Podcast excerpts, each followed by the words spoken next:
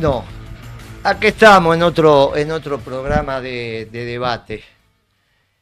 Me están acompañando Marta Cascales, mi esposa, y Mónica Tessioni, amiga, colaboradora, militante de Principios y Valores y factotum de este programa. Eh, la semana que viene quedé con el cadete, que por ahí lo convencemos y viene a reemplazar a, a Duca, que se tomó unos días de vacaciones. Eh, pero no podíamos no hacer el segundo programa de Feynman. Duca, vos me vas a tener que entender, porque parece que Feynman se enojó. Parece que se le pasó algo. Eh, le pasó algo. No, no están acostumbrados a que se hablen de ellos. Son personajes así muy, muy particulares. Tienen el verbo fácil para agredir, para mentir, para decir cosas que tienen la mano fácil también para recibir el sobre. La mano fácil para recibir el sobre. Seguramente cuando van a recibir el sobre, el que se lo da lo tira. Y quizás si es gentil, se lo da en la mano. Pero hay que ver si no se lo tira al piso y se tiene que agachar a agarrarlo. Como cuenta la leyenda que era en la vieja época, donde cuando se pagaba la quincena, los trabajadores se tenían que sacar la boina y el patrón le tiraba la platita al piso, la libreta al piso. Y en la libreta estaba lo que habían cobrado en la quincena y lo que habían gastado en el almacén. Y en cuatro patas la tenían que agarrar. Cuentan, eh, cuentan nuestros muchachos que todavía quedan, que hasta que llegó Perón, la cosa era así. Y ojo que esto es cierto, ¿eh? Al patrón no se lo miraba a los ojos. Recién la dignidad del trabajador mirando a los ojos cuando habla con, el, con la patronal es con Perón, ¿eh? Es con Perón. Hay que ver Feynman como es. Porque estos que son muy guapos, muy guapos y hablan todo el tiempo y se la bancan y qué sé yo, mmm, tengo mis dudas. Entonces, Milei, Milei, Feynman parece que se enojó y sacó un Twitter. Un Twitter que decía que, lo debe haber dicho por los que hacemos fútbol en Avellaneda, porque bueno, Duque de Independiente y yo soy de Racing. Vaya a saber de qué equipo es Feynman. A ver, ¿qué, qué decía? ¿Qué decía Feynman? A ver, ¿qué ponen ahí? Personajes menores. Y estaba Duca y estaba el servidor. Pero nosotros lo invitamos a que venga acá. No decía abajo, a ver, ponémelo de vuelta, a ver ponémelo de vuelta. Decía, se viene un 2 versus 2, Moreno Duca versus Feynman y Rossi. Pero no, no aceptaron. No aceptaron el debate. Nos hubiese encantado, ¿eh? Nos hubiese encantado que Feynman estuviese acá, con mucho respeto. Los dos sentados en el medio. Más yo creo que Duca suspendía sus vacaciones. ¿eh? Si hubiesen venido Feynman y Rossi, yo creo que Duca la suspendía. Pero no, no vinieron y me dijo, no, para hablar, uy, uy, uy, está apareciendo, ¿quién está apareciendo por ahí? Está apareciendo de vuelta Feynman, pero vos decís, vos decís, Mónica, que Feynman así se entera del programa o nos mira. Y es un muchacho asustado. Me parece que es un muchacho asustado. Y vos decís que Feynman. ¿Y está hablando Feynman? Mm, a ver. ¿Qué dice? Vamos a ver qué dice. Mira Feynman. ¿Asustado o espía? No, no, ¿cómo va a ser? ¿Cómo va a ser espía? No, no, no. ¿Vos decís que sigue? Yo creo que la estrategia de Patricia Bullrich es la más compleja de redefinir de cara a la general. Claro. Porque el oficialismo, ya lo planteó anoche Massa, va a ser un ellos contra nosotros, la derecha contra los que defendemos los derechos de los ciudadanos, con lo cual va a polarizar, se siente cómodo allí. Y ley yo creo que va a continuar en la misma senda que vino haciendo hasta ahora, que le ha resultado demasiado bien para lo que ellos mismos esperaban. El problema para Bullrich o el dilema para Bullrich es qué es lo que hace ahora. Si ella se pega mucho a ley diciendo, bueno, eh, tenemos que estar cerca, se mimetice y la gente va a decir, no, bueno, ley voto al original, voto al original, ¿no? Y, y, por el otro lado, si se corre hacia el centro, ella siempre se cuida mucho de no desperfilarse, no sonaría natural. Claro, tenemos una, una tensión entre el Milei que quiere ser el anarcocapitalista y el Milei pragmático que se pelea con el conjunto de la sociedad argentina, tomando las políticas de Patricia Bullrich, que a la sazón son las políticas que le hace Stussenegger, con este decreto de necesidad y urgencia. Y hay esa tensión entre el Milei revolucionario y el Milei pragmático. Y Feynman la expresa. Porque en un momento determinado, después que cambiemos, sale tercero en las pasos, cuestiona a mi ley. Lo cuestiona intensamente, como la mayoría de la línea editorial de La Nación Más. Porque Cambiemos salió tercero. Y entonces empieza a explicar qué es lo que está pasando en el pueblo argentino que vota mi ley. Todavía no habían entendido el discurso de, Macri. Al final de cuando el PRO hace su cierre ese domingo de acto, donde explica el triunfo de, de Patricia sobre Rodríguez Larreta, y que el último en hablar es Macri diciendo, bueno, tenemos que acompañar el cambio que exprese Milei, que es el que ganó las elecciones, o Patricia. Claro, las caras que había en ese momento con Macri reivindicando a Milei no se entendía. Y ahí Feynman intenta llevar votos para Patricia durante dos días, hasta que Claro, se empieza a entender que en el posible, en la elección general, lo que va a terminar pasando es lo que efectivamente pasó, que es que al balotage iba Milay e iba Massa. Por cierto, lo que termina aconteciendo entre lunes y martes, después de la general, con Cambiemos afuera del balotaje, es un despropósito en el diario La Nación, o en La Nación más. Y todos exigiendo la autocrítica de Cambiemos exigiendo y exigiendo. Y, señalando todos los errores de, Cambiemos.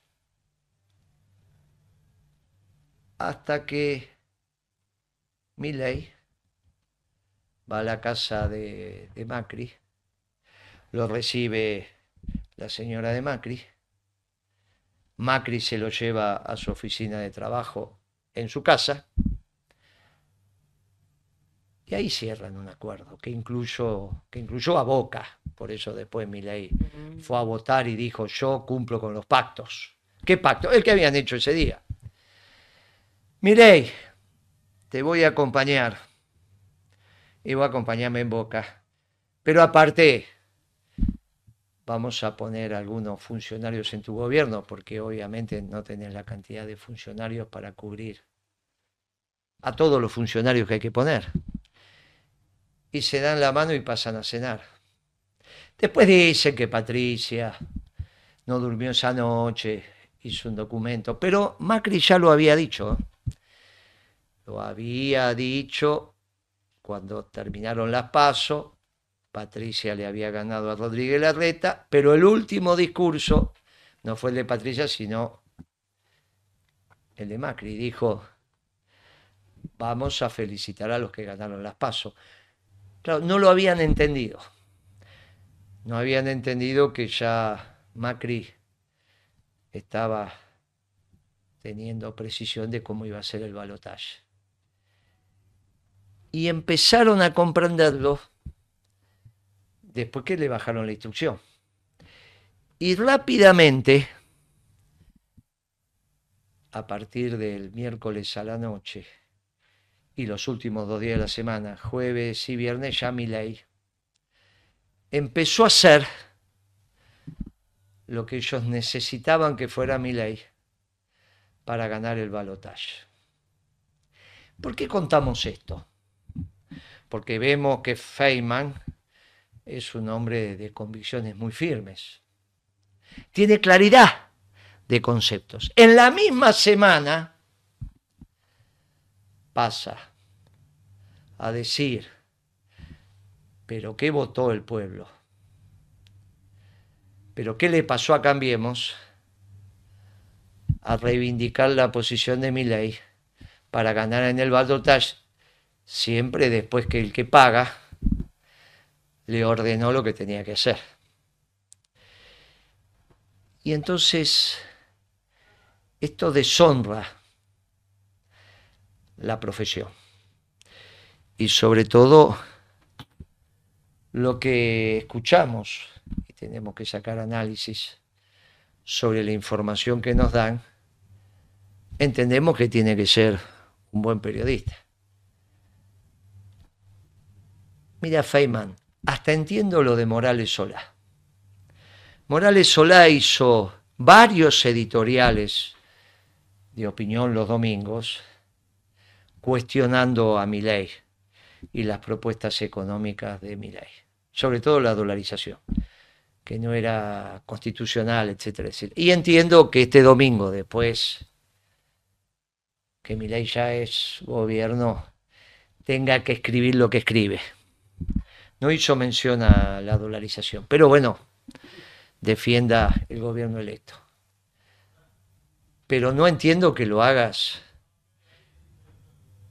en la misma semana,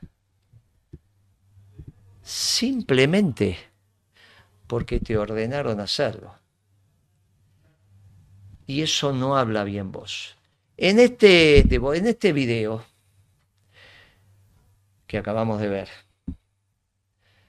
tu columnista explica qué complicado va a ser como Bullrich pegándose con, con Feynman va, lo va a complicar en su gobierno. Y vos tenés que mantenerte de alguna manera en esas posiciones que tomás que te hacen jugar hasta un papel ridículo. Porque cuando se pierde la coherencia por plata, se nota. Y se te nota y te canta piedra libre. Por eso te tuvimos que poner apareciendo acá, atrás, a ver qué decimos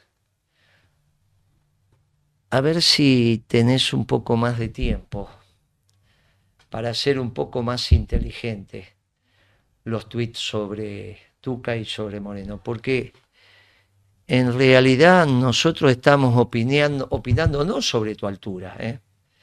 porque personaje menor por altura sos vos. Los dos medimos más que vos. Pero no decimos, no nos metemos con vos. No nos metemos con tu estructura física, con tus características, si hablas bien, si hablas con sujeto, verbo y predicado, si no. Nos metemos con tu estructura de pensamiento. Vos lo que tenés que contestar es que lo que nosotros estamos diciendo sobre que por la plata baila el mono, y que en este caso queda claro quién es el mono, está mal y estamos equivocados y que vos tenés libertad de pensamiento con tus propios editoriales, con tu propia información, no hacer falacias contra el hombre. Te vuelvo a decir, personajes menores, sos vos, somos los dos más altos que vos. No dijimos esto. No hablamos de tu estructura física, de tus características, hablamos de cómo pensás vos y cómo por el sueldo que te pagan denigrás la, profesión y construís opiniones en la misma semana que no tienen nada que ver una cosa con la otra. En el medio, obviamente, te bajaron la instrucción. No habla bien de vos esto. Ahora, tenés que explicarlo de Patricia Bullrich en el gobierno. Con todo lo que vos estuviste diciendo cuando pensabas que la manera en que había conducido Patricia su campaña para las generales no había sido lo correcto. Pero ahora tenés que defender un gobierno. Y lo defendés de cualquier manera. Incluso defendés las barbaridades que está haciendo este gobierno. Y que se nota. Y que se nota sobre todo porque vos fuiste uno de los que primero dio la información, lo tenemos en el tape 3, de que Macri lo llamó a Milei. Ahí empezó tu cambio. A ver cómo fue eso del tape número 3. Perdón, según lo que contó aquí Milei, es Macri. a Milei lo llamó Macri. No, no, es que Milei lo llamó a Macri. No sé, no sé, no sé. Y Jorge Macri contó aquí que Eh. él lo llamó a Milei, no es al Sí. revés. Y Rogelio Frigerio también. Y Rogelio, ayer se desvivían todos por decir, che, yo también lo llamé, ¿eh? Che, yo también. Sí. Ey, Feynman, eh, contá que yo también lo felicité. Se morían por Sí, sí, contar sí. eso. Aparte, de alguna manera les dice al conjunto de la población, mire qué importante que soy Feynman, todos me llaman a, a mí. Pero ahí empezó, ahí empezó la manera en que Feynman empieza a modificar su, su discurso. Hay una relación muy clara. Eh, Cuando uno hilvana sus tapes, empiezan a quedar claros. De Ahí cómo, empieza a gatear entonces. Podría decirse. claro, empieza a gatear. Sí. Porque gatear es cuando los bebés empiezan a caminar. Antes de caminar, gatean. Antes. Antes de caminar empiezan a gatear. No lo habrás dicho por el gato. No, por favor. No, no. Lo dijeron porque empezó. Y fíjense en el tape 4 cuál era la visión que tenían sobre lo nuevo y lo viejo. Y cómo comparen esto con lo que ahora hace Feynman para desvivirse en un gobierno donde él entiende que los relevantes son el presidente y su ministra de Seguridad. A ver qué dice en el tape. Un, un- un ladrillo tirado estratégicamente. A lo mejor lo mantiene, ¿eh? A lo mejor lo mantiene. Para mí mi ley es lo nuevo contra lo viejo. Obvio.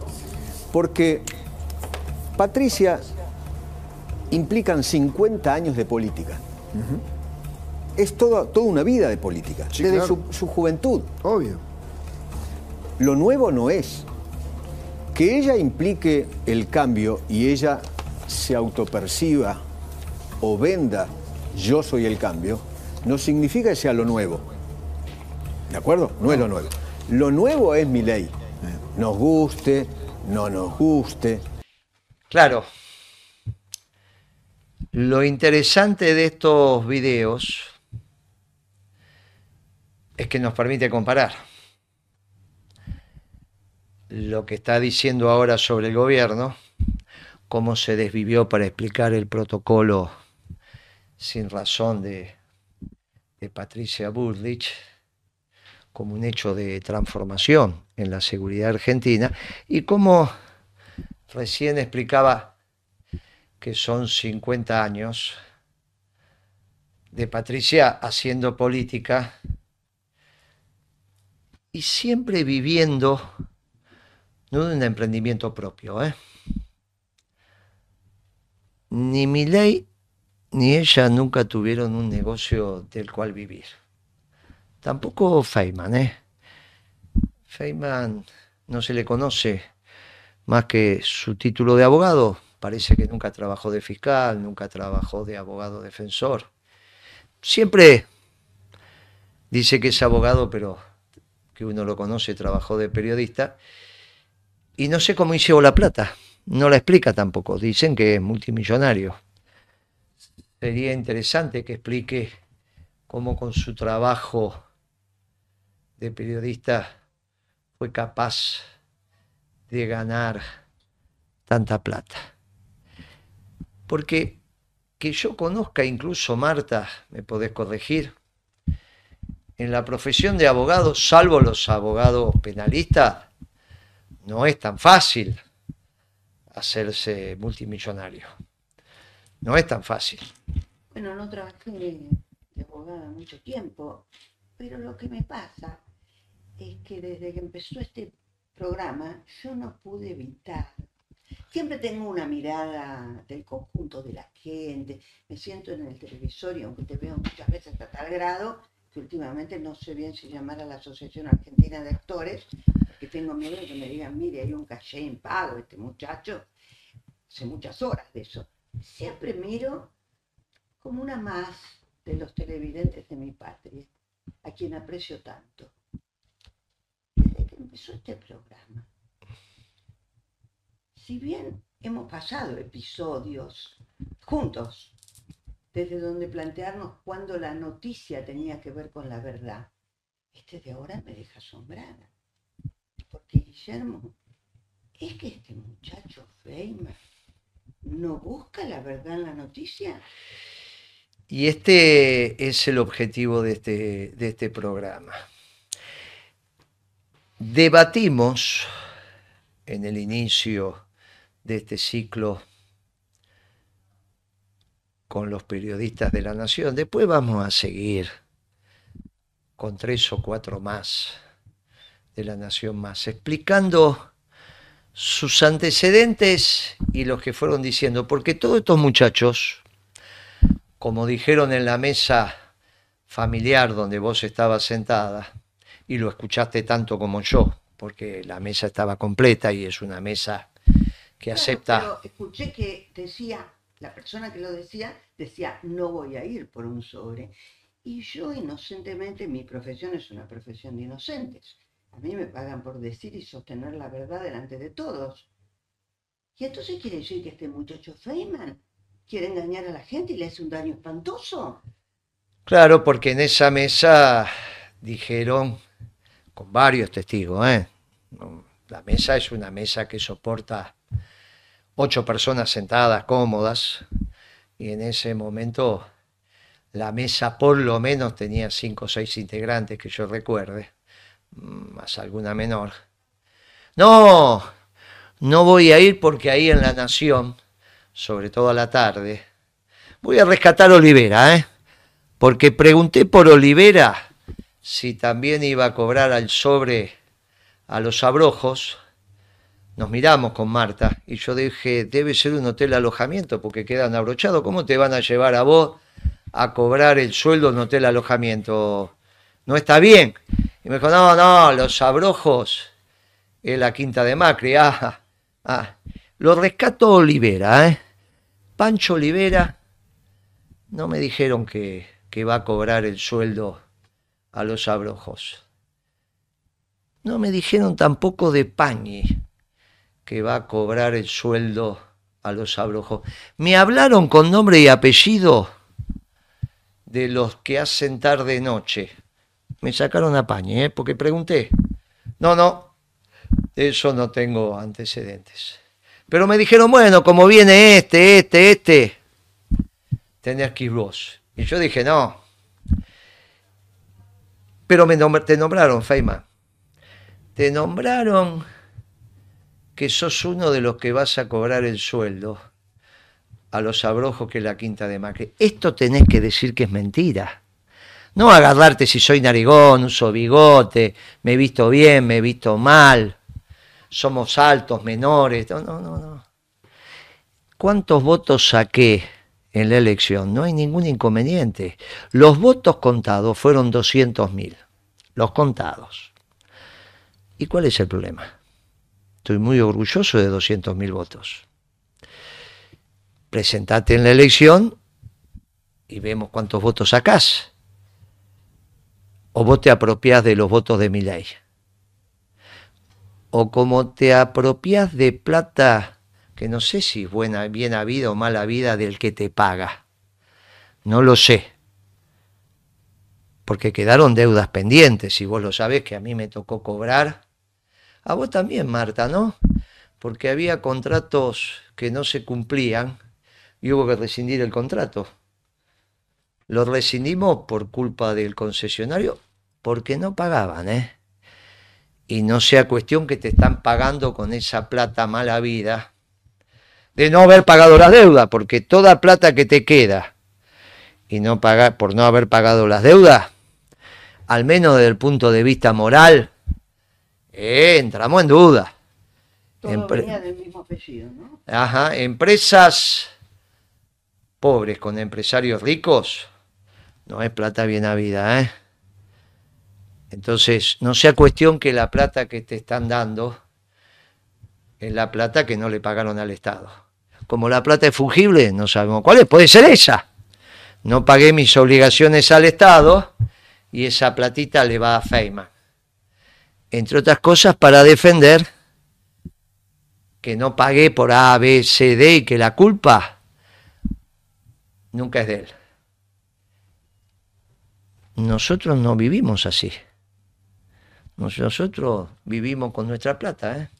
cada uno con su trabajo. No hay uno que te diga yo le di esta plata. Mirá que fui siete años y medio secretario. Y si lo tenés, mostralo y nos vemos en tribunales. Y si vos decís que la información que yo tengo, dicha en mi mesa familiar, por mi fuente, y que estoy repitiendo, es, falsa, nos vemos en tribunales. Esto es lo que tenés que decir. No, Moreno, es falso lo que decís. Lo que a vos te dijeron en la mesa familiar es falso. Entonces yo llevo a la persona que lo dijo, total, somos varios que lo escuchamos, y vos vas ahí y decís, esto es falso, pero no decís eso. Te metés con los votos que sacamos, con los votos. Feynman, desde los 14 años que hago política. Y no me preocupé por juntar votos. Ahora sí nos preocupamos.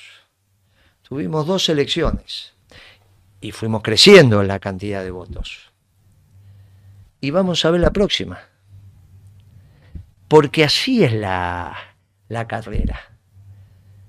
Y, y te aclaro que no me preocupa haber sacado los votos que saqué, porque dijimos, cuando hicimos, cuando iniciamos el proceso, dije, mire muchachos que lo que queremos es dejar la llama del piloto prendida, no ganar las elecciones. y que haga que haya una fórmula en el cuarto oscuro que sea doctrinariamente peronista y lo cumplimos, tuvimos en todo el país. Y los compañeros esa noche nos felicitamos porque cumplimos el objetivo. ¿O vos pensás que el objetivo que nos habíamos propuesto era ganar? No, Feynman. Nosotros somos de proyectos colectivos. Tanto somos de proyectos colectivos que ahora empezamos a reorganizar la causa para el gobierno post-Miley, que va a ser un gobierno peronista, profundamente doctrinario. El próximo gobierno va a ser del movimiento nacional justicialista, bien doctrinario. Y en ese gobierno bien doctrinario, nosotros vamos a tener mucho que ver, pero no porque vamos a estar, sino porque va a estar nuestra doctrina, que es la doctrina verdadera, es la doctrina de los pueblos, es la doctrina que se está estudiando en el mundo y yo te ofrezco en tu programa ir a debatir por qué es la doctrina correcta. Te invité a este programa a que vengas a defenderte y que digas que es falso que vas a cobrar tus honorarios o tu sueldo o tu esclavitud a los abrojos. No viniste. Y te defendiste de mala manera. Ahora yo te invito, te ofrezco, ir a tu programa a defender la doctrina peronista y a explicarte por qué el próximo gobierno va a ser de nuestra causa. Y en ese gobierno, Jaime, te garantizo que nunca ningún funcionario de ese gobierno va a hacer algo para que vos no tengas tu libertad de expresión porque nosotros los peronistas damos la vida por la libertad de prensa. ¿Y sabes a quién se lo podés preguntar? Al dueño del diario La Nación, que un día vino a mi oficina a preguntarme si yo quería cerrar el diario La Nación y que lo queríamos asfixiar para que papel prensa no le vendiera papel a su diario. Y le dije, de ninguna manera. Nosotros en papel prensa tenemos una investigación para hacer, siempre dentro de la ley y el orden, una investigación administrativa. La hicimos y terminó con un informe. La justicia después opinó. ¿Te puede dar la razón o te puede no darla. Y ahí están los informes publicados en Internet. Me agradeció el dueño de la nación, terminó su cortado y se fue. Y nunca tuvo problemas de abastecimiento de papel diario. Porque él sí sabía. Y ahí fui donde nosotros también con Marta, hicimos una ley que ahora derogó mi ley en este decreto 70, que en una parte de ese decreto acaban de dar una cautelar, la justicia en la Cámara de Apelaciones, no el juez de primera instancia, dijo, tiene razón el movimiento obrero organizado. Todo esto de este decreto 70 está mal. La justicia, y la misma justicia, siempre la misma, que dijo el informe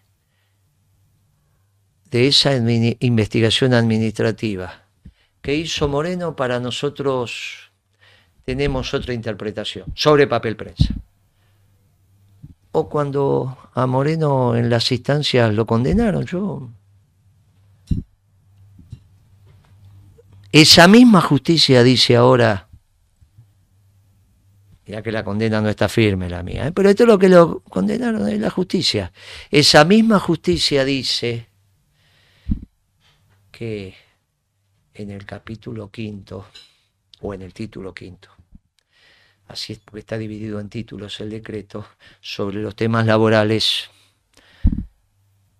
dijo, esto no se aplica. Hasta que estudiemos lo de fondo, va esta cautelar. Esa justicia le está dando la razón a los trabajadores organizados. Y nosotros, fieles testigos y cultores de la ley y el orden, como enseñó Perón, nunca tuviste un inconveniente para decir todo lo que querías decir.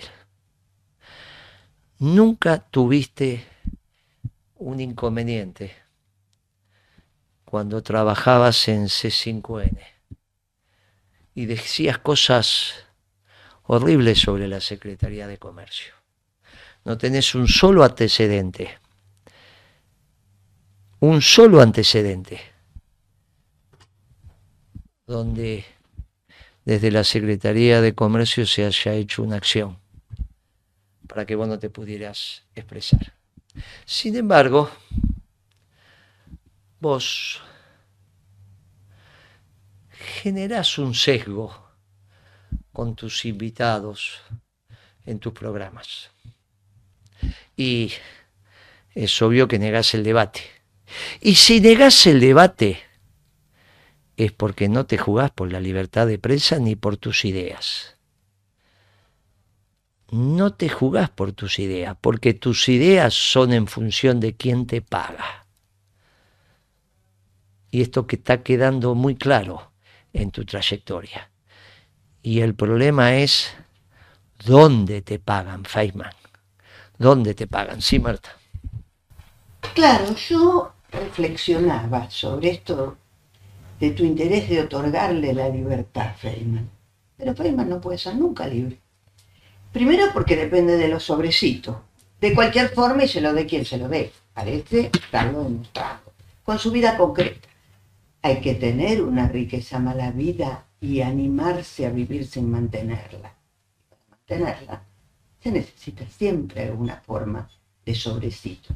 Sobre todo si uno no aprendió a trabajar de otra manera. Pero además porque este muchacho es un posmoderno. Y un posmoderno no puede ser libre jamás. Porque le pasan dos cosas. No cree en la razón. ¿Cómo se puede ser libre si no te asiste la razón?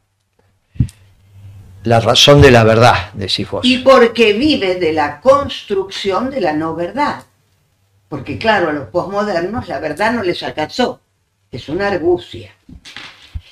Pero a mí me da mucha pena, porque en esa argucia, argucia que se cimienta muy bien en lo contrario de lo que tiene que ser la noticia. Porque la noticia tiene que estar inspirada en la verdad. Y yo me acuerdo de una joven amiguita que tenemos, que cuando era universitaria me dijo, mira Marta, tengo un cierto temor porque me están formando diciéndome que entre la noticia y yo no se tiene que interponer nunca la verdad. Ah, ah. Gracias a Dios, ella hizo otro camino. Es una joven amiga, porque son las amigas de nuestros hijos. Esa frase, Mónica y Guillermo, es de Mark Twain. Pero Mark Twain, que la decía en un sentido extraordinario, decía que en el relato nunca se meta la verdad, porque el relato es arte. Y el arte no puede reproducir la vida, es un aburrimiento, ¿verdad, chica? Claro. Porque acá tengo dos citas, una en pantalla y otra enfrente. Ahora, eso, sacado del arte y pasado a la noticia, que no tiene como fin ser arte, no tiene como fin la estética. Es muy grave, es muy grave porque le hace un daño terrible. Asimismo, todavía confiamos en que hay cierto libre albedrío y que elijan los periodistas que se enrolen en la academia del posmodernismo, que elijan el camino. Pero quien lo escucha. Entonces, no quiero cerrar el relato sin recordar dos episodios en nuestra vida. Uno fue hace muchos años un domingo en casa. Mirábamos televisión, no es una tarea que hacemos mucho, pero seguramente la noticia. Y en un noticiero me contaron que mi marido, el día anterior, la había pasado en Brasil, en una playa cálida, gozando del sol. Eh, menos mal que no dijeron con quién. Y yo lo miré. Le dije, Guillermo, pero ayer fue feriado. Y yo te, preparé un puchero riquísimo. Vos estuviste todo el día acá. O a mí me pasa algo y no me doy cuenta de lo que vivo. Los dos nos miramos. Nos entró un ataque de risa. Y comprendimos muy rápidamente que la noticia suele tener el riesgo de no poner en el medio la verdad.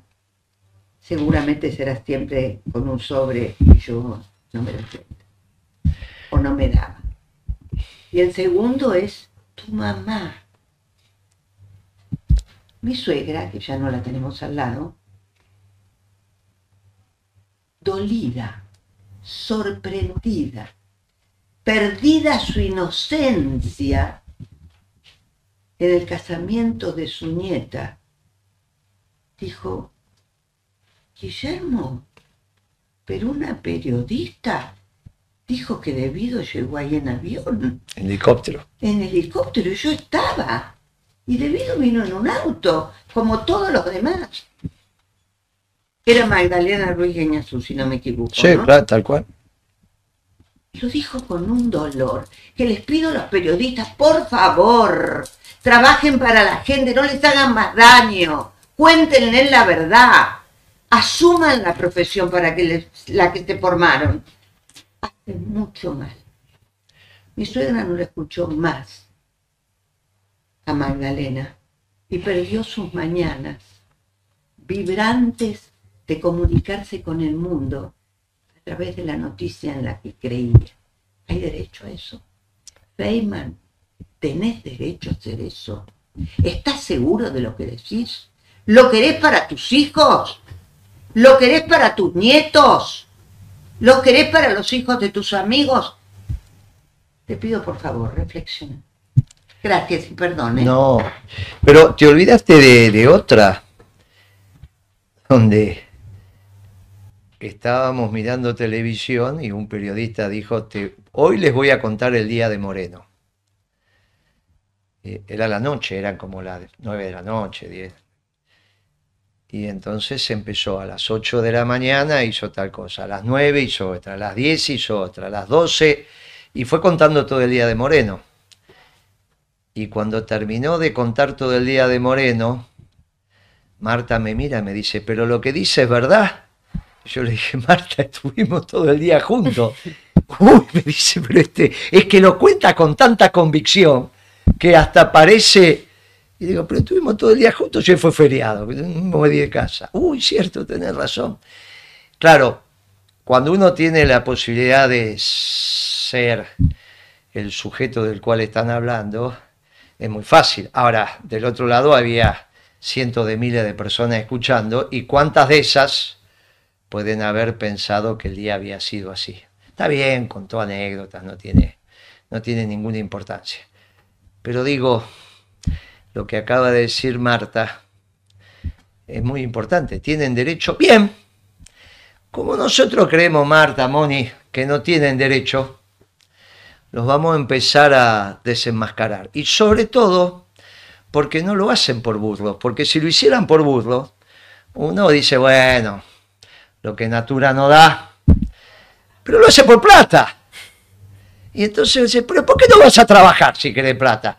No, porque el ritmo de vida que tengo no me lo gano en la profesión. ¿Cuánto te ganan? ¿Cuánto te pagan en la profesión? Si uno ve cantidad de periodistas en este lugar que ve, vamos a Crónica, vamos acá, vamos allá, los muchachos garguean.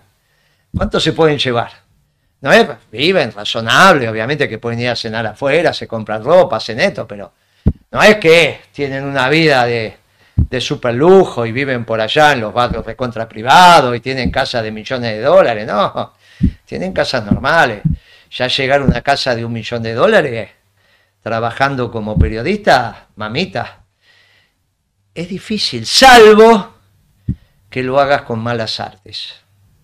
Entonces, Feynman, a ver, ¿de cuánta plata estamos hablando? ¿Cómo fue la construcción del patrimonio? ¿Dio con tu profesión? ¿Tiene lógica? No me venga con que pagar los impuestos y todo eso, es otra pavada. Porque si no, obviamente, esto, las posiciones fiscales son secretas y no vamos a violar el secreto fiscal a menos que vos la quieras mostrar. Pero, ¿por qué no, no hablas un poco si lo que estamos señalando está mal? No si somos altos, petizos, si sacamos votos no sacamos votos. Esto, estamos hablando de vos, que tanto daño haces en la construcción del conocimiento del pueblo argentino, porque hay que conocer y después decir todo lo que conocí es falso. Para esto estamos. Porque ahora lo que empieza a pasar es, che, ¿viste lo que dijo Moreno de Feynman? Parece que lo que dice es porque le pagan. Y encima le dan órdenes sobre lo que tiene que decir. Qué interesante esto, ¿eh? Pero además, vuelvo a repetir, a ver, Mónica, porque a lo mejor las mujeres tenemos una sensibilidad distinta para mirar. ¿Quién quita dos daños que están haciendo graves? primero a la gente, a su público. Estudiaron para que la gente supiera y conociera la verdad. Y resulta que se dedican a que sepan una mentira. Y la segunda, los periodistas que no son como él, o como ellos, porque no es el único, ¿cómo defendemos? ¿Cómo reflotamos? ¿Cómo le damos ánimo a los pibes que quieren ser periodistas de la verdad? Por eso, Moreno, necesitamos principios y valores. Sí, claro. Porque esto entra solamente si vos, Feynman, y los que hacen esa misma manera de ejercer su trabajo, reflexionan un poco en los valores y en los principios. Y la ah. mentira no es un valor. No, y conduce al dolor. Y me preocupa eso. Me preocupa el dolor. ¿Cómo hacemos, Feynman y los demás, para volver del dolor? ¿Y será que ahora que defendés al gobierno de mi ley, quién estará pagando? Porque sería interesante saber qué opinan de esto los accionistas de la Nación Más. Porque los accionistas de la Nación Más, la verdad que no sé quiénes son. El nombre parecería ser que se asocia con la Nación, pero dice la Nación Más, entonces por ahí es otro nombre. Por ahí son otros accionistas. Ayer en un programa que estuve, donde Tinelli le hace un juicio a Jonathan Viale por decir barbaridades, de Jonathan Viale nos ocupamos los dos primeros programas de debate, o sea que parece ser que era verdad que dice barbaridad de Jonathan Viale, que es amigo de, de Diego Maranzoni, que también le ofrecimos venir y no vino. Pero parece que es verdad, ahora se está comiendo un juicio de Tinelli. Era a Jonathan Viale y a una sociedad, que no era la nación. Pero quizás es una nación, una sociedad de, de los mismos socios de la nación, o que es accionista la nación de esa sociedad que le están haciendo un juicio por difamación, injuria todo lo demás, desde Tinelli. Y que lo va No es mucha plata, ¿eh? Al, dólar a mil. Son 80 mil dólares ya. Ya. Y a 800 son 100 mil dólares. No es mucha plata para lo que mueve Tinelli, para lo que mueve Jonathan Vialli, para lo que mueve la nación. Dice que se lo van a, a dar al Garrahan. El 20% honorario de abogado y el resto va al Garrahan. Ya está en la demanda puesta. Y eso, bueno, puede terminar en la corte. Y algún día tienen que pagar. Si Jonathan Viale no tiene la plata, va a tener que pagar la sociedad. Pero los accionistas de esa sociedad, que son los que administran la nación más, ¿saben de esto? Los accionistas del diario La Nación sabemos quiénes son. Entre ellos parece ser que Esmeralda Mitre y obviamente los hermanos que me venían a ver al despacho cuando era secretario de comercio o que nos veíamos en las asambleas de papel prensa. A los dos los conozco. Y debe haber otros accionistas que no, seguramente no tenemos, que yo al menos no lo conozco ni nunca miré el capital accionario de la nación. Pero de estos tres que estamos hablando es público. Y ¿Serán los accionistas de la nación más o son otros accionistas? Y los accionistas sabrán que hay una nana, son también, hacen parte de la retribución de los periodistas. Y está en blanco, hay facturas. O hay solamente facturas para la persona jurídica mensuales, porque tienen que tener facturas, o, en todo su defecto serán empleados y, la sociedad tiene que pagar el 931. Pero no me parece, ¿eh? me parece que debe ser con factura. Y sabrán que cobra otra plata por cuerda separada y está facturada esa plata. Y si no está facturada, ¿será que ahora va a haber alguna investigación de oficio? Qué interesante, porque nos vamos a tener que ver las fuentes de Moreno en su mesa familiar y con testigos, y las fuentes de Feynman y Jonathan Viale. Qué interesante que se está poniendo Otto. Se está poniendo recontra interesante. Los que miramos de cara al sol y que tenemos todo en regla. Mire cómo estamos desafiando a los muchachos que dicen que son tan blanquitos que se... no son morenos, son blanquitos, que se bañan en leche. Pero mire lo que está pasando. Es un ida y vuelta. Feynman, ahora el pueblo argentino sabe de dónde salen tus ingresos y cómo opinas. Y ya te miran por la calle. Y cuando te miran a los ojos tenés que bajar la mirada. Eso que decís con tanta seguridad y con tanta... Y ahora está Leuco, está Rossi, que también hacen sus cosas ahí.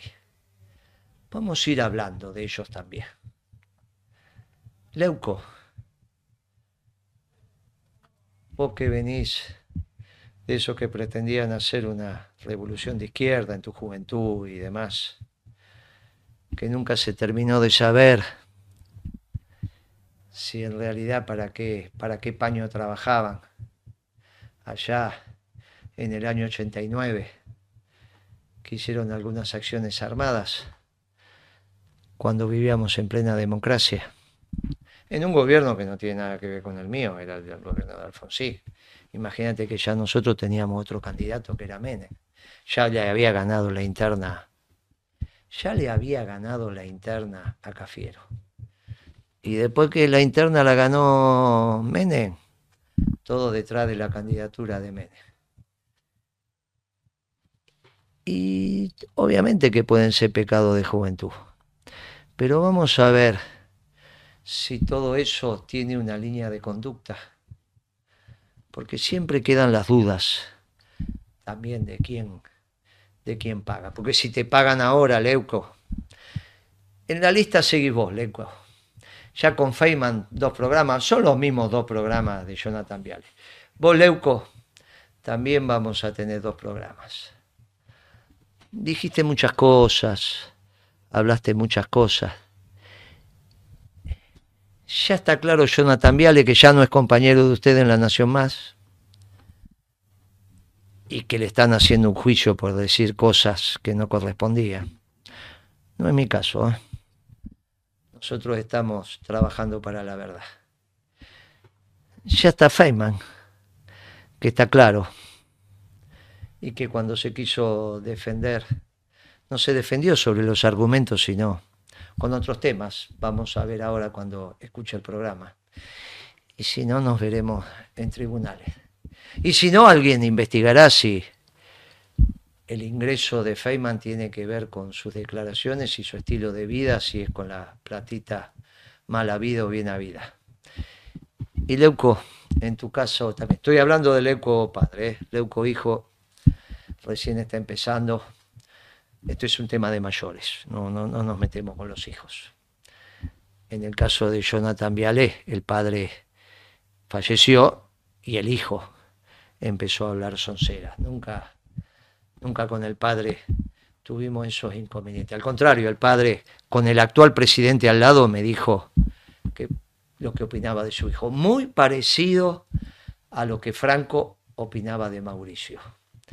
Muy parecido a lo que Franco opinaba de Mauricio.